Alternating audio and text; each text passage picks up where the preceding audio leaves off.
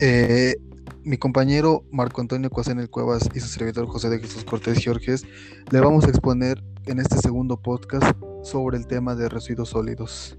Eh, en este podcast vamos a abordar eh, la definición de, este, de qué son los residuos sólidos, cómo se clasifican tanto de manera doméstica como de manera industrial, cómo son su manejo, cómo es su desecho, algunos datos que podremos presentarles con base en, información oficial y reciente y donde también nosotros daremos nuestra conclusión acerca de, este tema de, suma importancia para el medio ambiente. Entonces, sin más por el momento, esperemos les agrade, les agradecemos mucho su, apoyo y comenzamos. Vamos a comenzar con, con la definición de qué es un residuo sólido. Un residuo lo podemos asemejar con su sinónimo de basura, ¿no? Cualquier mm, líquido gaseoso sólido que ya no sea útil, no tenga vida útil o que ya no nos sirva al, ser humano para sus necesidades. Eh, en este caso nos enfocaremos en lo que es un residuo sólido, que es que se encuentra, como su nombre lo dice, en estado sólido. Eh, existen este, en este término dos tipos, lo que son el residuo sólido urbano, que este se caracteriza por, eh, son todos los desechos de los núcleos urbanos y zonas de afluencia, que pueden ser casas, apartamentos, escuelas, oficinas, etc. Muchos de estos ejemplos podemos encontrar son papel, eh, botellas de vidrio, plástico, envases, cartón, etc. Como comentaba, la denominada, la denominada basura. Eh, para la clasificación de estos residuos, en este momento nos vamos a enfocar en el residuo urbano. Se clasifican en dos, dos grandes grupos que son los residuos sólidos peligrosos y los no peligrosos. Los peligrosos, como su nombre lo indica, son aquellos residuos que pueden suponer un peligro para el ser humano y para las plantas, árboles, animales, etc. Debido a que tienen propiedades ya sea corrosivas, explosivas o tóxicas. Y el otro grupo, que son los residuos no peligrosos, son residuos que no suponen algún tipo de problema o peligro para el ser humano ni para, las, para el ambiente. Estos, los que no son eh, peligrosos, pueden dividirse en, tres, en cuatro partes, que son los ordinarios, que son los de rutina en todos los hogares, los biodegradables, que son, se caracterizan por ser fáciles de desintegrarse, los inertes, que son desechos que tienen o son, se descomponen, no se descomponen tan fácilmente, tardan mucho tiempo en descomponerse. Y los reciclables, que estos son residuos que si se someten a unos procesos le permiten que puedan ser utilizados en un, en un futuro. Eh, además también los residuos sólidos pueden clasificarse en otros dos géneros que serían orgánicos e inorgánicos. Eh, los orgánicos se clasifican en son los residuos biodegradables y los no orgánicos o también llamados inorgánicos son residuos que por sus características químicas eh, sufren una desintegración un poco diferente, una desintegración muy muy lenta. Eh, en este caso el reciclaje es muy poco probable o casi nulo debido a que tienen sustancias peligrosas y altos contaminantes que de ser reutilizados generarían un problema para el nuevo usuario. Em, Ahora viéndonos al punto de vista industrial, la clasificación de los residuos industriales sólidos es la siguiente. RIS inertes. Estos residuos eh, no presentan algún efecto sobre el medio ambiente debido a que su eh, eh, composición de elementos contaminantes son, son muy mínimos. no tienen capacidad de combustión, no tienen reactividad química y no, y no tampoco son muy conductivos de electricidad. Entonces podemos encontrar como ejemplo de este tipo algunas escombros, baldosas, etc. El siguiente clasificación son RIS peligrosos. Estos son aquellos materiales ya sólidos que eh, contenido que puede estar contenidos inclusive en, recipientes que luego de un proceso de producción o de transformación o una vez que haya sido ocupado por la industria eh, son normalmente destinados a su recuperación abandono. Eh, según la, Agencia de Protección Ambiental de Estados Unidos, pueden ser subproductos de procesos manufacturados o simplemente productos comerciales desechados. Eh, pueden ser algunos eh, envases de pesticidas o envases de líquidos peligrosos. Estos productos normalmente contienen sustancias en cantidades o concentraciones de contaminantes muy altos, presentan un riesgo para la salud humana, para los recursos naturales y, y por supuesto al, al, medio ambiente. Estos desechos están definidos por su peligrosidad al momento de desecharse y tienen al menos una de estas dos características, toxicidad, inflamabilidad, inflamabilidad. E incluso en esta categoría también pueden eh, agregarse lo que es reactividad y corrosividad. Eh, en estos cuatro conceptos se determinan si es un residuo peligroso o si no lo es. Eh, una vez que son identificados como una sustancia listada como sustancia peligrosa, con base en, el código sanitario. Eh, continuará mi compañero explicando el siguiente tema. Sí, bueno, con respecto a, a los desechos sólidos, hay realmente pues una clasificación extensa en cuanto a cómo pueden ser eh, manejados, principalmente para que los mismos desechos eh, sufran un cambio no tan eh, con, no con tanto impacto a nivel ya sea mundial, nacional o estatal. Es bien sabido que estos, esta clase de desechos es realmente importante en cuanto a su manejo, ya que un mal manejo de estos pues provocaría consecuencias diversas, ya sea a la sustentabilidad, es decir, al bienestar de, de, las personas, a la salud, tanto a lo económico también, porque el no hacer buen manejo de, los residuos sólidos implica eh, pérdida de, de, cuantos, cuantiosos materiales que bien podrían ser reutilizados. Eh, tenemos que el tratamiento en el manejo de desechos sólidos tiene como objetivo disminuir el riesgo de la contaminación y proteger a la salud. Entre las alternativas consideradas se debe optar por eh, la solución más adecuada a las condiciones técnicas, socioeconómicas y locales.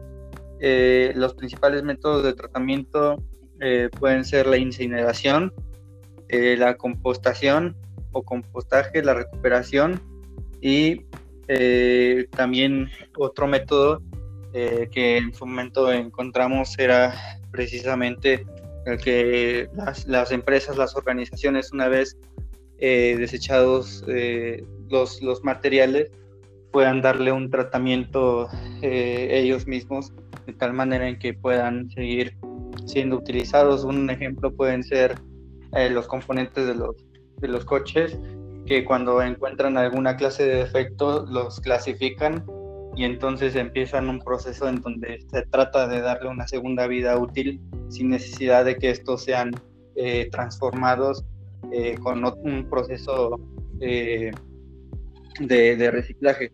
Entonces, la incineración nos habla precisamente de que se logra una reducción de, del volumen de desperdicio y se utiliza este, alrededor de un 10% eh, inicial, o mejor dicho, se, se, deja a un lado el 10% inicial, que es lo que se podría considerar como pérdidas, y lo demás, un 90%, eh, puede seguirse, seguirse reutilizando.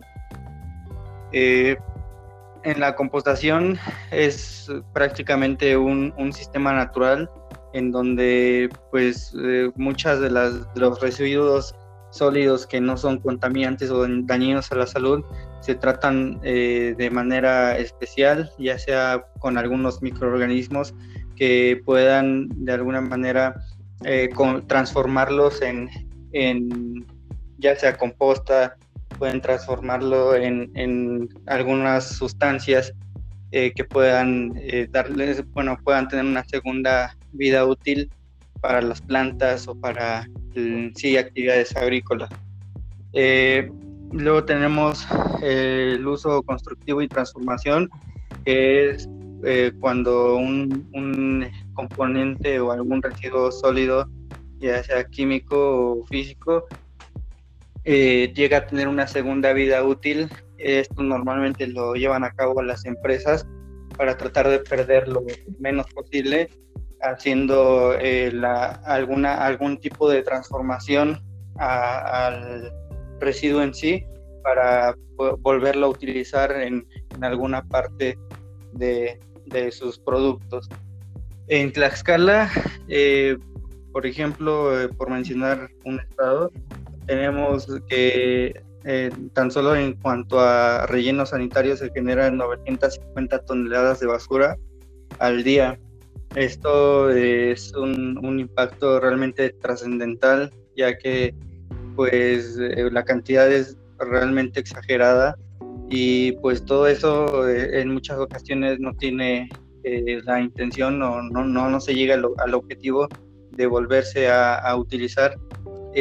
varios de los tratamientos mencionamos anteriormente no se llevan a cabo en, el Estado, por lo que el manejo de los residuos sólidos eh, llega a ser un poco eh, pobre y pues eh, es, en parte también por la falta de iniciativa hacia, hacia la aplicación de, estos tratamientos para darle una segunda vida a los residuos.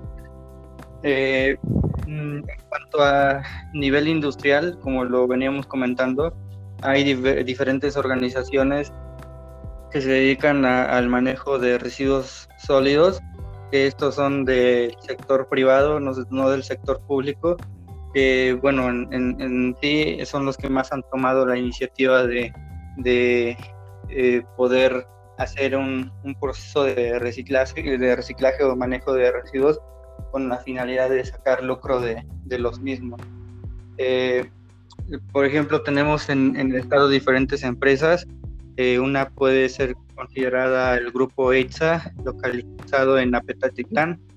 Tenemos a otra empresa que se llama Eco, Ecose, que está ubicado en, eh, bueno, a, nivel nacional en, en, la ciudad de, en la Ciudad de México y también hay una eh, ubicada en la ciudad industrial Chicotenca. Eh, también eh, tenemos a Technical Press, a Plástico Tar, a Planet Partners, entre otras empresas que, han tomado la iniciativa de manejar estos residuos de manera responsable. Sin embargo, a diferencia de lo que se podría, lo que podría ser la propiedad o, o el sector público en cuanto a estos, ellos lo hacen con el objetivo de sacar lucro y, sacar algún beneficio económico. Eh, las consecuencias del mal manejo de residuos pues son muchas, como ya los mencionamos anteriormente, riesgos para la salud, en donde eh, estamos hablando de, enfermedades que pueden ser irreversibles, eh, por ejemplo, el que exista alguna clase de residuo sólido químico en, el agua o alguna clase de, de metal eh, proveniente mm, precisamente de estos residuos ah, puede proporcionar o puede provocar, mejor dicho, que alguna persona desarrolle alguna enfermedad en la piel o incluso cáncer. Eh, también hay efectos perjudiciales al medio ambiente, es decir, la flora y la fauna en cualquier región se ven afectadas y pueden llegar incluso a, pues a ponerse eh, o, a, estar en una situación de amenaza hasta pues el grado de, llegar a la extinción. La contaminación del suelo también, eh, bueno, siendo México un país en su mayor parte eh, dedicado a la, agricultura, pues tendría consecuencias catastróficas, ya que si en su momento los residuos sólidos no son manejados de manera correcta, los suelos llegan a presentar un nivel alto de erosión, lo que provoca pues que los suelos ya no sean como tal, em, pues no, ya no tengan las propiedades para, para seguir eh, ejerciendo esas actividades eh, agrícolas. Y también la contaminación del aire, ¿no? Eh, por ejemplo, en la Ciudad de México ha habido altos índices IMECA, que son los índices por los cuales se miden la contaminación de, de, del aire y que pues ha llegado ha, llevado a, los habitantes a tomar medidas extremas por ejemplo el no usar vehículos el no este el usar siempre mascarilla incluso antes de, de, este periodo de pandemia se llevaba a cabo entonces las consecuencias del mal manejo de los residuos eh, y de la falta de interés en cuanto a tratamientos puede llegar a ser eh, un problema un problema que nos afecte tanto a largo, mediano y corto plazo. Entonces eh, es importante tener esta conciencia y pues hasta aquí lo, lo, que íbamos a presentar. George, José de Jesús, no sé si quieras dar alguna, alguna conclusión. Sí, claro. Eh, podemos eh, denotar que esta, esta información es un poco conocida, ya que, bueno, creo que la mayoría lo conocemos con otro tipo de nombre, como lo es basura, eh, desechos.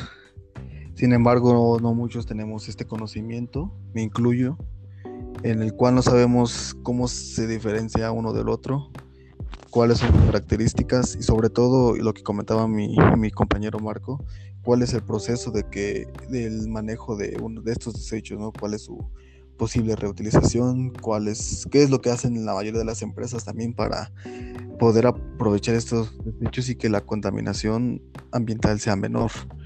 Eh, yo creo que toda empresa debería realizar este concepto ya que es de suma importancia. Es una parte de la responsabilidad social muy importante ya que no solo es eh, enfocarse en en, en, propio capital, ¿no? sino también preocuparse por la sociedad, por el medio ambiente, que es una parte muy, muy fundamental. Eh, yo considero que esto, esta información nos ayuda a que eh, aprendamos un poco más de, de, lo que es esta, esta situación, lo que seguimos viendo que es el, la contaminación ambiente, donde lamentablemente en muchas localidades se ve que estos residuos son desechados en la calle, ¿no? No llevan ningún tipo de manejo o inclusive hay algunos gobiernos que no, no realizan eh, una reutilización de ellos. Entonces, bueno, esa es mi conclusión. Marco, si quieres dar algún punto de vista. Sí, eh, como bien lo apuntabas, eh, nosotros tenemos una gran responsabilidad en cuanto a, a la concientización y reducción incluso de los residuos sólidos. Ya como ingenieros industriales, pues aplicaremos estos conocimientos en algún momento en la industria y todo con la finalidad, obviamente, de, de impactar o de generar menor impacto a la sociedad y al medio ambiente, hablando precisamente de, de esta clase de desechos, ¿no? Entonces, eh, pues hasta aquí nuestro podcast. Espero que lo hayan disfrutado y pues nos vemos en, en una nueva plática. Hasta luego, José, José de Jesús, y, y buena tarde. Gracias, Marco. Hasta luego. Que tenga un buen día.